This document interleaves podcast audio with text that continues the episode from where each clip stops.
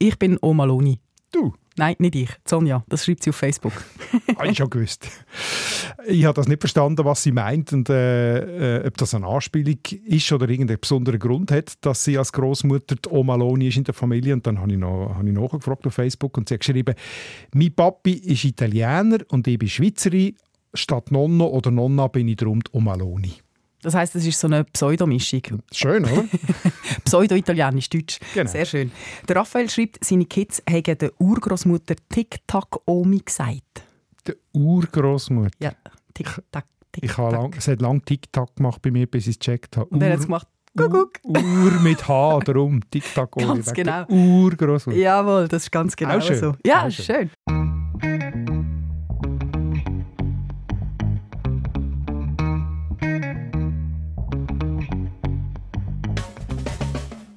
Aber die meisten Leute haben uns ja jetzt nicht die privaten Kosenamen geschickt, sondern Bezeichnungen für Verwandtschaften, also Und- Beziehungen in der Familie. Und warum haben wir das wissen? Warum? Ja, wir haben es an Weihnachten aufgehängt, oder? Genau. Das ist die Zeit, wo man die Familie trifft, ob man will oder nicht.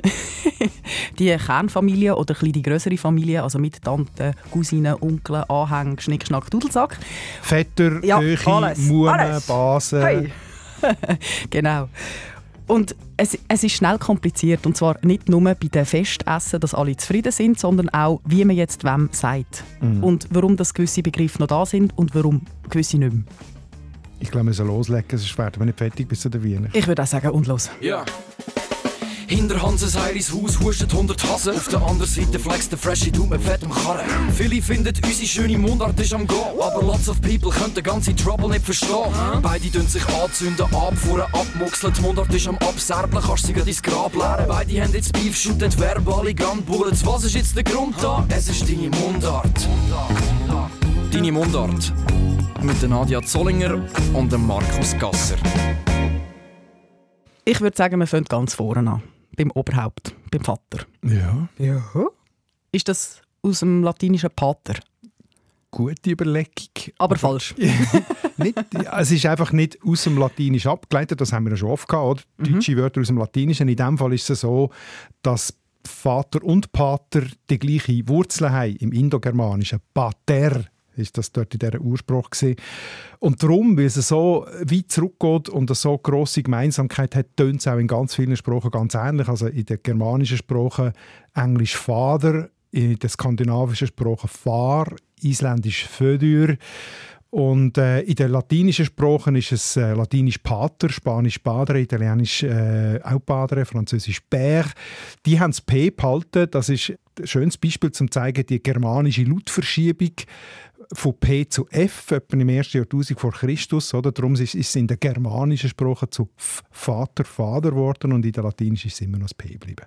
Ui, jetzt bist du aber ganz weit zurück. Ja, Was ist das mit dem Indogermanisch? Wie muss ich mir das vorstellen? Das ist die Urspruch, die rückerschlossene Urspruch, die vor 5.000 bis 6.000 Jahren vermutlich geredet worden ist. Also man, hat- man hat die nicht wirklich belegt, aber man kann aus diesen Verwandtschaften von all diesen Sprachen und aus den Wörtern, die gemeinsam sind, kann man zurückverfolgen, wenn das, das etwa muss ein gemeinsamer Spruch gewesen sein und wo. Das nimmt man den Schwarzmeerraum an.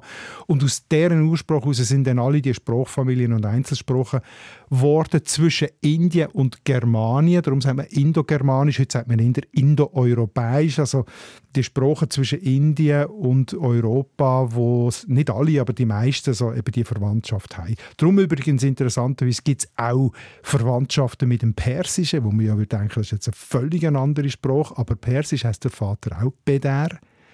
Und äh, Sehr ähnlich, ja. Bruder Barader und Mutter Mader. Also da hört man auch noch die gemeinsame Wurzel. Du meinst, ich könnte das fast, wenn ich jetzt würde. dorthin. Ja, Vielleicht. Würdest du vielleicht das eine oder andere Wort verstehen?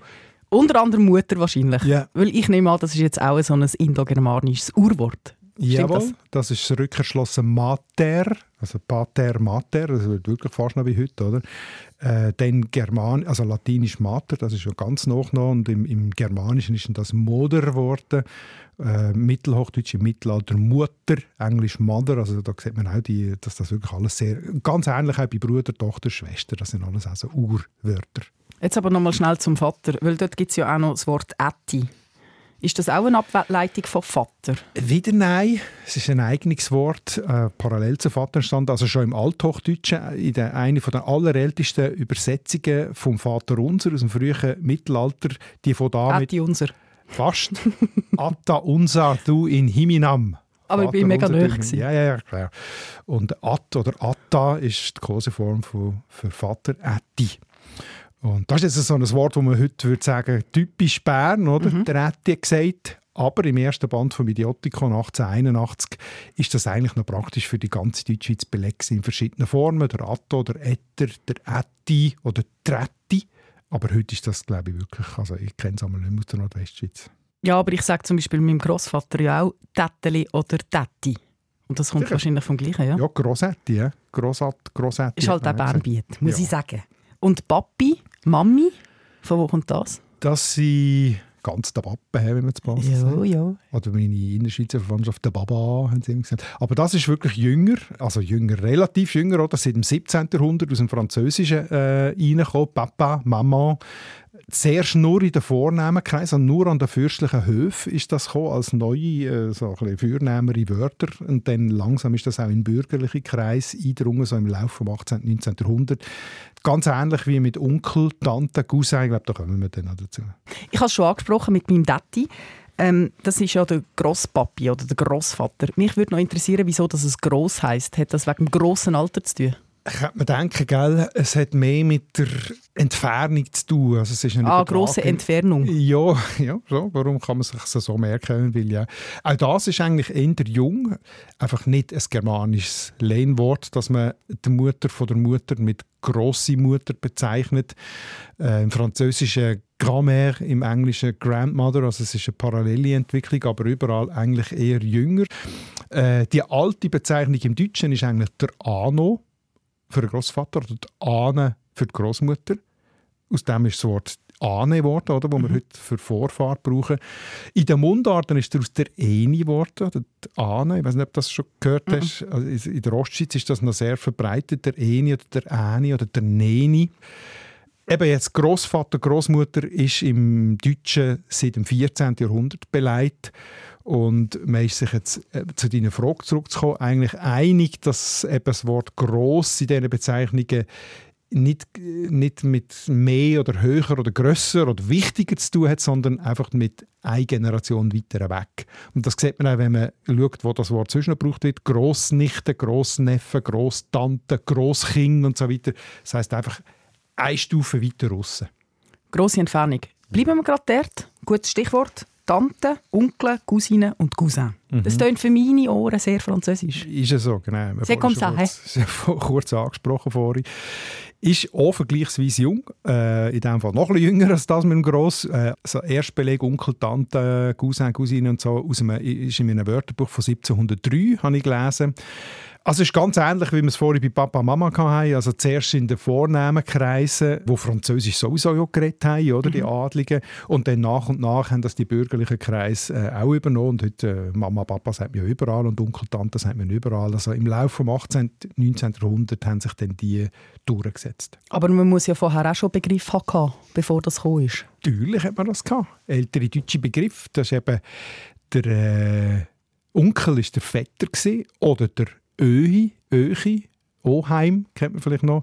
Und Tante war die Base oder die Mume. Wieso hast du jetzt immer zwei Begriffe? Sind das synonym? Nicht ganz synonym. Man hat eben früher noch unterschieden zwischen äh, mütterlicherseits oder väterlicherseits. Also die Schwester vom Vater ist die Base und die Schwester von der Mutter die Mume. Clever. Man kann unterscheiden. Gleich, Clever. gleich äh, beim Onkel, oder? Das ist der Bruder vom Vater, ist eben der Vetter und der Bruder von der Mutter ist der Öchi oder Oheim. Und äh, ja, das hat sich dann mit der Zeit äh, verschoben, wie wir ja wissen, oder? Äh, nicht nur hin zu Onkel und Tante vereinfacht, sondern auch der Begriff Oheim ist zeitweise synonym zu Onkel geworden, also mhm. jede Art von Onkel. Heute ist es eigentlich verschwunden, der Öchi, der Oheim, höchstens noch der Alpöhi vom Heidi kennt man also.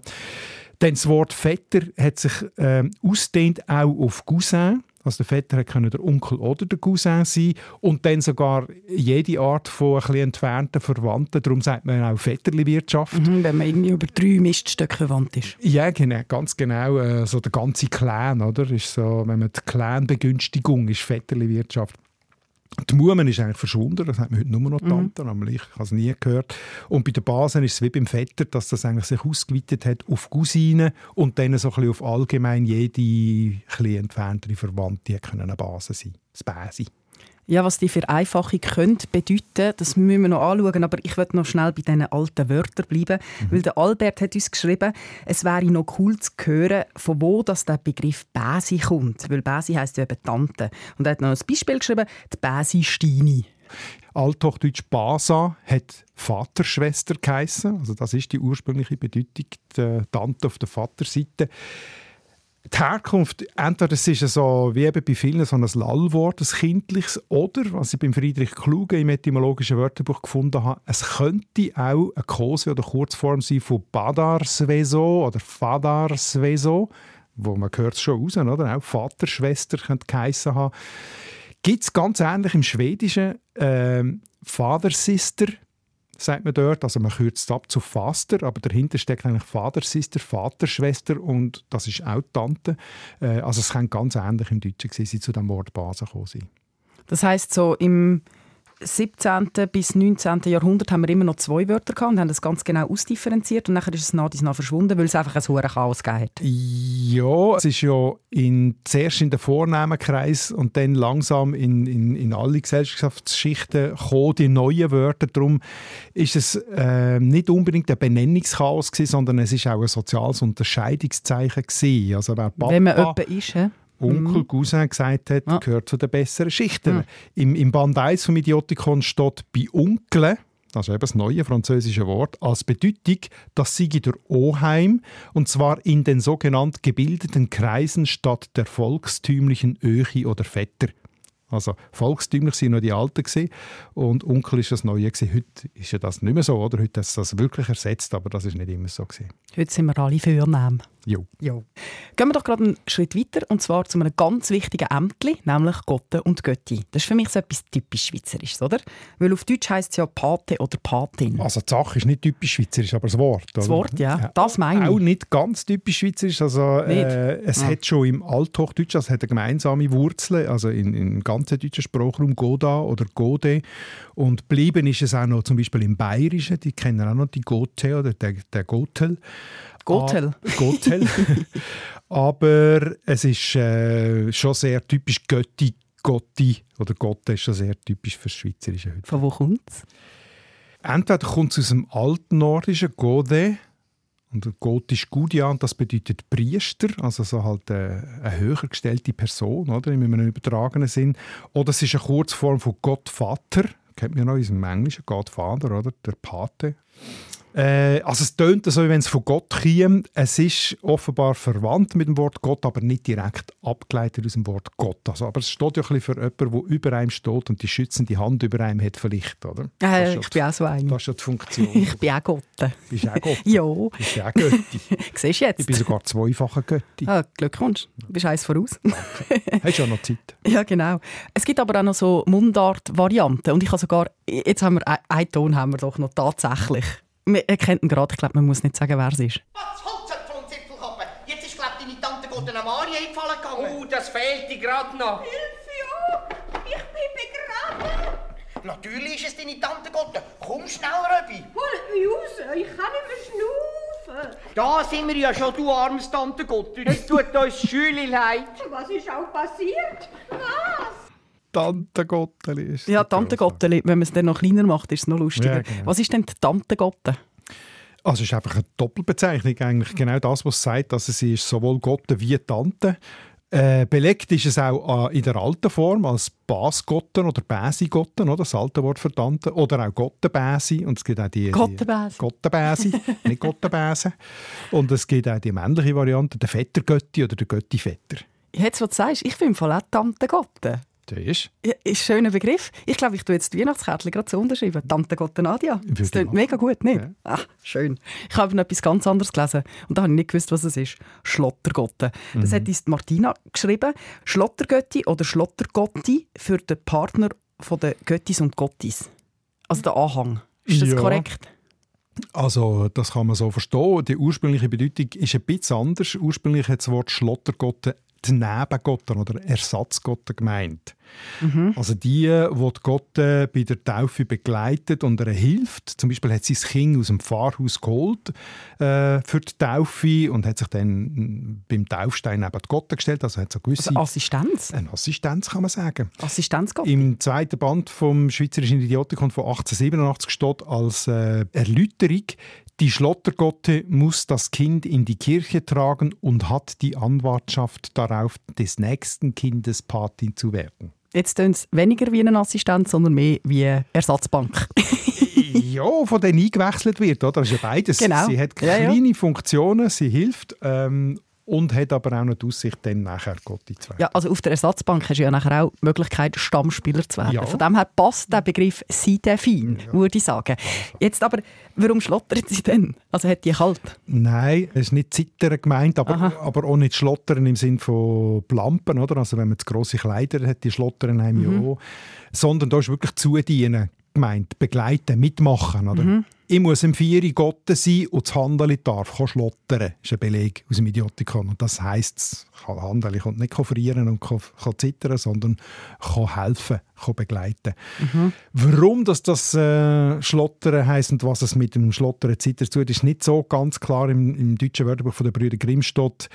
Es könnte damit zu tun haben, dass, dass eben die Schlottergotte nicht eigentlich zu der Handlung beiträgt, äh, sondern so ein bisschen mitbaumelt, ein bisschen dranhängt. Also in dem Sinn wirklich ein bisschen wie das Schlottern von grossen Kleidern oder so ein bisschen als Anhängsel.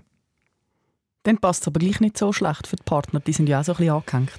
Ja, Finde ich nicht so sagen. schlecht. Übrigens, Andrea sagt dem Fressgotte und Fressgötti. Was sagst du zu diesem Begriff? Das ist das Gleiche, habe ich auch gefunden, belegt im Idiotikon. Ich habe selber noch nie gehört, dass man Fressgotte sagt. Äh, bedeutet das Gleiche, aber ein bisschen abwertender, oder? Es bezieht Ah, sich mit darauf... Bewertung.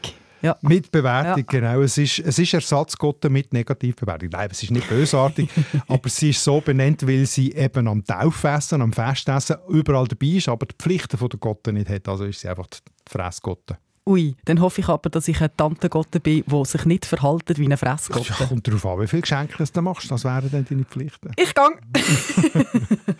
Es gibt noch eine Variante Trempelgotte für das. Ich komme das von Trampen, Trampelpfad. Ja, auch sehr schön im Idiotikon beschrieben, von Trempeln, welches in einigermaßen spöttischer Weise das Hinterhergehen bezeichnen kann. Also eben der Anhängsel, Sie trottet so hinterher. trottet hinterher. Ja, nein. Und dann habe ich noch gefunden, äh, im Raum Zürich offenbar hat es Vizegotten gegeben. Also die Vizegotten, das versteht man. Ja, wie Vizepräsident. Genau. Das passt für mich. Alles stellvertretende Gotte. Da sieht man auch, wie wichtig dass das Amt muss gewesen sein oder? Wenn es erstens immer eine Vizegotte gegeben hat und zweitens so viele verschiedene Namen dafür. Deine Mundart. Jetzt haben wir so ganz spezifische Begriffe angeschaut. Ich würde jetzt aber gerne mal ein bisschen rauszoomen. Ich habe mich nämlich gefragt, wie funktioniert das in anderen Kulturen? Ich habe ja immer so ein bisschen das Gefühl, unser System ist auf der ganzen Welt verbreitet. Aber wahrscheinlich gibt es noch ein paar andere. Wahrscheinlich schon. Wie ist denn das bei anderen Kulturen? Ich habe das Gefühl, Familie ist wahrscheinlich ein Kernthema. Da wird es überall irgendein System geben, die Leute zu benennen, oder? Ja, klar. Also das leuchtet ja unmittelbar ein. Die Menschen leben immer in Gruppen zusammen und das sind ja meistens eben irgendeine Art familiäre Gruppe. Das ist auch ethnologisch gut erforscht. Ich bin da nicht ein Spezialist, aber ich habe mich ein bisschen schlau gemacht. Äh, Louis Henry Morgan, ein amerikanischer Anthropologe, schon im 19. Jahrhundert hat das sehr genau untersucht und so Verwandtschaftsschemata gemacht, also so Typen oder System von Verwandtschafts äh, Bezeichnungen. Und die verschiedenen Modelle unterscheiden sich halt eben im Wesentlichen darin, wie detailliert dass sie die Verhältnisse abbilden. Also wie stark sie differenzieren zwischen Geschlechtern, zwischen eben Vaterseite, Mutterseite, Entfernungsgrad sozusagen von der Verwandten oder auch Altersverhältnis. Und das Einfachste, was Ja, er fangen wir jetzt- mit dem Einfachsten. ist vielleicht gut. Und er notiert, nennt er Hawaiian Kinship, also hawaiianische Verwandtschaft. Und dort gibt es eben nur sehr wenige Differenzierungen. Da werden zum Beispiel Onkel und Tante gleich benannt wie Mutter und Vater. Wirklich? Also die Mutter ist Makwahini und die Schwester von der Mutter, die Tante, ist auch Makwahini.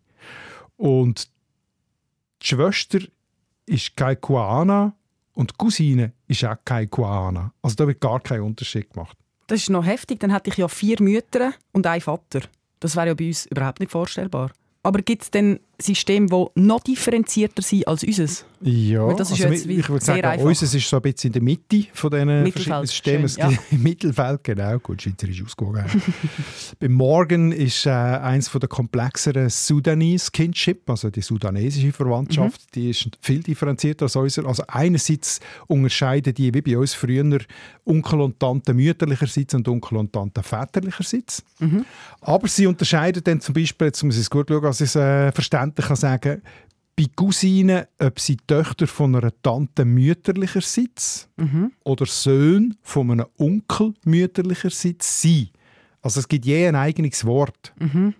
Also bei uns ist es so egal, ob äh, Tante oder Onkel von der Vaterseite oder von der Mutterseite ist. Also es sind immer Cousinen, oder? aber das wird dort noch unterschieden, je nachdem, Je nach Geschlecht. ob es parallel mütterlicherseits oder- Mhm. genau und was Ja. für ein Geschlecht. Der Endo schreibt etwas relativ Ähnliches, und zwar vom chinesischen Verwandtschaftssystem und der Bezeichnung dazu. Er schreibt, während wir im Deutschen zum Beispiel einfach nur Tante oder Onkel haben, kann man im Chinesischen aus der Bezeichnung für die Person auch noch gerade erfahren, ob sie angeheiratet ist, ob sie von der mütterlichen oder der väterlichen Seite herkommt und das finde ich faszinierend, ob sie das jüngere oder das ältere Geschwisterte von dem älteren Teil ist.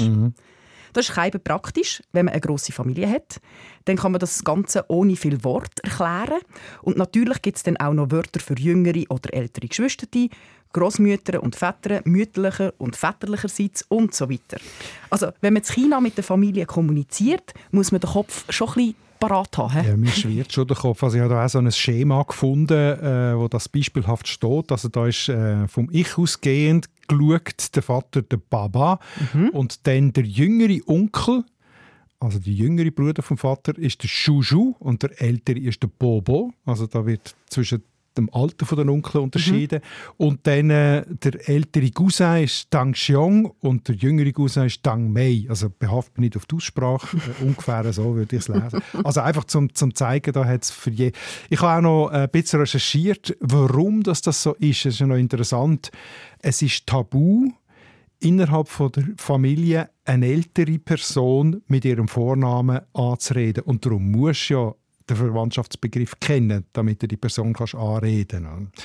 Also das steckt dahinter. Es ist zwar tatsächlich so in der heutigen Praxis, dass das, die ganze Komplexität häufig nicht mehr gebraucht wird oder nicht äh, gebraucht wird.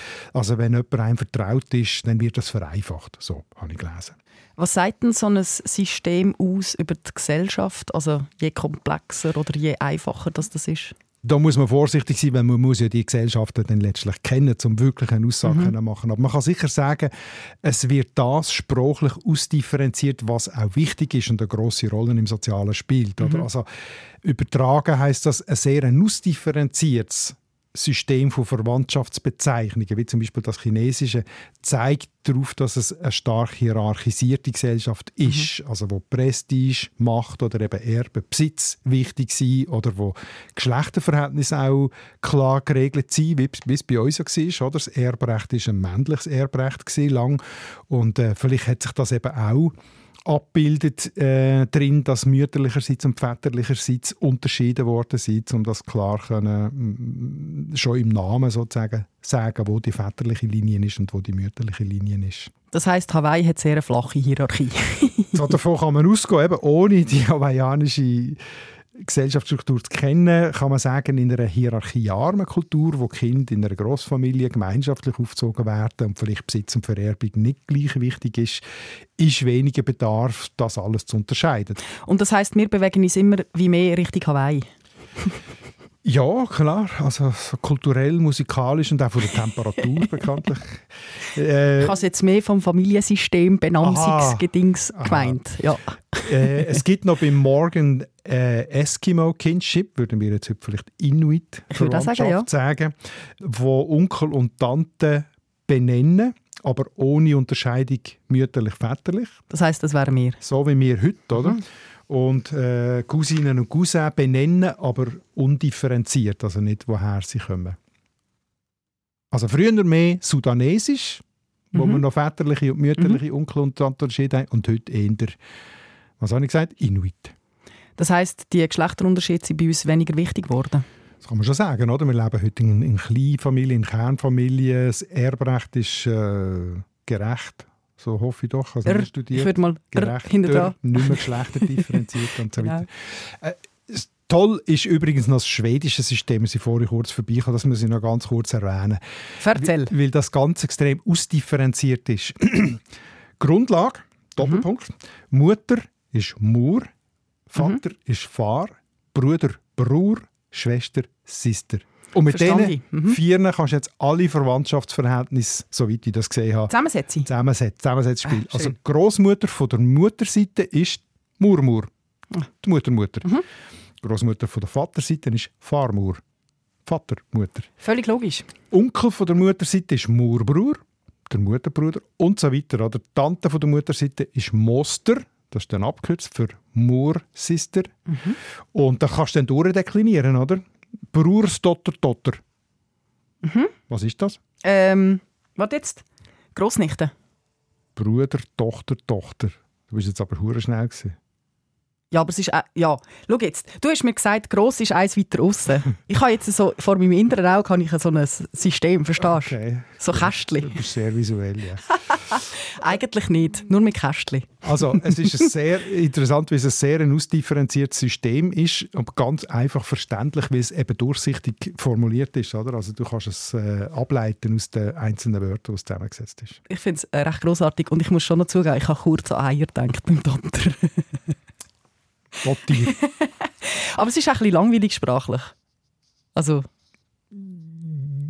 man hat ja keine kreativen Eigennamen mehr für das Konstrukt, sondern man setzt es einfach zusammen. Es ist noch ja. lustig, aber es ist dann auch schnell erschöpft, wenn ja. man es verstanden hat. Das stimmt, das stimmt. Ja. Darum würde ich sagen, gehen wir nochmal zu diesen schönen Verwandtschaftsbezeichnungen, die vielleicht ein bisschen jünger sind, oder? Weil wir haben nämlich auch gefragt, und es ist wieder viel gekommen aus unserer Hörerschaft. Zum Beispiel schreibt Hertha, der Ehemann von meiner Schwägerin heißt Schwibschwager und die Ehefrau vom Schwager heißt Schwibschwägerin. Mhm. Ist das korrekt? Mhm. Sind die ein bisschen besoffen? also das ist jetzt nicht eine jüngere Bezeichnung im Fall. Ah, nicht? Schwibschwager ist Ich habe es noch nie gehört, für mich Aha. ist es neu. Nein, nein, das Brandneu. Ist also, Schwibschwager ist eigentlich, wie Hertha richtig sagt, Schwager vom Ehepartner oder vom Bruder oder von der Schwester, weil Schwager im eigentlichen Sinn ist nur der Angeheiratete von einem Geschwister von mir. Also mhm. der Mann von meiner Schwester ist der Schwager, aber der Mann von der, der Schwester Anhang. von meiner Frau mhm. ist schon eins weiter raus, oder? Und das ist dann der Schwibschwager. So. Und woher kommt das Wort? Schwipp? Ja. Aha, du hast gemeint, wegen beschwipst. Ja, ja. Nein, das ist Schwippen in der Bedeutung von schief sein. Eben doch. Und schief sein nicht wegen dem Alkohol, sondern in einem Aha. übertragenen Sinn. Es ist eben nicht der richtige Schwager. Es ist wieder wie vorhin bei Gross mhm. und bei Fress und bei mhm. Schlotter. Mhm. Oder? Es zeigt ähm, nicht, nicht das Eigentliche, sondern ein bisschen, ein bisschen weiter weg. Oder ein bisschen nicht schön im Lot. Uneigentlich. Ja, ja schön. schön. Okay. Aber es gibt ja schon noch so ein bisschen jüngere Bezeichnungen für die Patchwork-Familie, wie man das nennt. Zum Beispiel das Älter. Das, das älter? Das älter. Also für einen älteren Teil? Ja. Hast du das schon mal gehört? Ja, sicher. Ich, ich habe mich Eltern gefragt, ja. damit man nicht muss Vater, Mutter sagen Ja, und weil oh Welt, ja Teil... wohin gehst du? Nein, weil ja zum Teil gleichgeschlechtliche Paare dann nicht mehr Mutter, Aha. Vater sind, dann ist das älter unter Umständen. Okay, ja, ich habe ein bisschen ein altes Hirn. Gut, nein, das leuchtet mir ein. Oder Co-Mutter, mhm. oder? Halbbruder, Halbschwester, das gibt es auch schon lange. Ja. Oder Brother from another mother oder Sister from another mister. Das finde ich sehr schön. Ausnahmsweise finde ich das schön, auch wenn es Englisch ist. Das hat Humor. Ja, aber es hat so einen schönen Sister Riemen from another mister. genau. Ich finde es toll. Das zeigt halt auch oder, die veränderten Familienmodelle und Lebensweisen, wie du es vorhin gesagt hast, oder? das gleichgeschlechtliche Eltern und so weiter. Das verlangt halt eben auch nach neuen Wörtern. Und das ist ja auch schön, das ist noch, noch nicht so gefestigt. Mhm. Da gibt es auch noch mehr Kreativität, wo, wo möglich ist. Ich gebe noch nie auf mit Kreativität. Ich wollte jetzt einfach noch einen Begriff Los. bringen, den du noch nicht kennst. Also, die Yolanda ist meine Hoffnung. In unserer Familie wird das Wort gegenschwer gebraucht. So die Erklärung. Also, die Eltern von der Schwiegertochter sind das Gegenschwer zu ihr als Schwiegereltern? Ja, aber die Eltern von der Schwiegertochter. Nein, aus ihrer Perspektive. Schau, du musst dir vorstellen, also, deine Kinder heiraten, Mhm. oder? Und dann haben die ja auch Eltern, die Kinder, Also Partner. ich bin ja die Eltern von diesen Kindern. Ja, aber wie sagst du jetzt den Eltern vom Partner von der Tochter? Mhm. Warum nicht gegenschwer? Voilà, jetzt habe Also, ich sch- aber. Eigentlich Schwiegereltern, aber du hast recht. Nein, Eigentlich das sind nicht deine die Schwiegereltern. Perspektive Schwiegereltern geht nur von Ja. unseren Kindern und äh, Aus deiner Perspektive, Ja. wie die denn heißen. Gegenschwer. Ja. Ist das gekauft? Nehmen wir. ich finde es eben toll. Also es kommt darauf an, das kannst du vielleicht nicht bei allen brauchen, je nachdem. Warum? Ja, wenn jetzt jemand horizontally challenged ist und der dann gegenschwer sagst, kommt es vielleicht in den falschen Hals. Komische Bilder hast du im Kopf. Aber gut, ich habe noch einen anderen. Das ist ein schönes Wort. Von der Jeanette. Äh, die Grosseltern im Emmental haben noch die Wörter Sönisweib und Tächtermann für Schwiegertochter und Schwiegersohn gebraucht. Söhnisweib und Tächtermann. Mhm. Das ist bekannt, ja. Söhnsweib, Sohnsweib, also des Sohns Weib, oder? Ah, des Sohns Weib. Des Sohns Weib. Aber genau. Weib ist nicht böse, oder? Nein, da ist Weib in der alten, neutralen, jetzt kann man sich heute fast nicht vorstellen, ist aber tatsächlich äh, nicht abwertend gesehen. Tächtermann, Tochtermann gibt es auch Hochdeutsch, ist eigentlich der Schwiegersohn, oder? Mhm. Und das alte deutsche Wort dafür ist der Eidam. Vielleicht auch schon gehört, aber Ja. das ist im Schweizerdeutschen eigentlich nie gebräuchlich. Das Gewesen. klingt dann nicht so gut. Eidam? Ja. Es ist Okay. sehr nah so an Eiter. Habe ich ein komisches Bild. Ist gut, gehen wir zum Michel. Ähm, Im Friburgischen kennen wir noch die Bezeichnung Klebonkel und Klebtante. Und das sind die Angeheirateten. Das finde ich wieder sehr Mhm. Das schön. ist super. Klar, ich habe noch nachschauen, äh, wie das belegt ist. Tatsächlich ist im Idiotikon Klebonkel und Klebtante nicht drin, aber die alten Begriffe Klebbase und Klebvetter, die alten deutschen Wörter. Oder? Also das Prinzip ist bekannt. das Prinzip, und zwar auch im Friburgischen, also schon dann äh, äh, ist das nur im Friburgischen üblich gewesen und offenbar haben auch hier die französischen Wörter Onkel und Tante die alten Deutschen ersetzt. Und was sagst du zum Begriff von der Sandra? Hobbyschwager. Hobbyschwager, da stelle ich mir ein, äh, auch einen nicht richtigen Schwager vor. Das heißt in dem Sinn wahrscheinlich einen nicht verheirateten, oder? Genau. Für die nicht verheirateten. Auch super, oder? Heute, äh, wo so viel zusammenleben, aber nicht verheiratet sind, musst du vielleicht unterscheiden zwischen dem Schwager und dem Hobbyschwager. Und weißt du, was ich schön finde? Das Hobby sollte ja Spass machen. Genau. Das sagt, das, das sagt auch etwas aus. Das sind die Guten, Ja. Fröhlichen, Erquickenden. Also besser als Fresstanten, oder? Ja, ja. Wobei, bei Fressen bin ich immer am Start. Ah. Darum habe ich fast ein bisschen Angst, dass ich auch in die Kategorie gehöre. Okay. Aber ich gebe mir Mühe als Tante Jetzt Gotte. kommt ja Weihnachten, dann kannst du fröhlich fressen. Ja, apropos Weihnacht. Wir machen eine Weihnachtspause, das müssen wir vielleicht schon noch sagen. Eine. Eine. Eine Folge. Eine Folge. Das Dass man genug Zeit hat zum Fressen. Ja. Und nachher tun wir dafür ganz deep ins neue Jahr starten, wie die Jungen würden sagen, gell? Ja. Philosophie, Spruch Ja. und Weltwahrnehmung. Ja. Die grosse Frage ist doch, können wir eigentlich nur das erleben und sehen von der Welt, wo wir auch Wörter dafür haben? Nein, Hm. kann ich dir jetzt schon sagen. Schade. Gut, ähm, andere Frage. Prägt die Welt unsere Sprache? Ja, das schon. Das ist jetzt alles ein bisschen kurz. Ja, er hat auch keine Zeit mehr.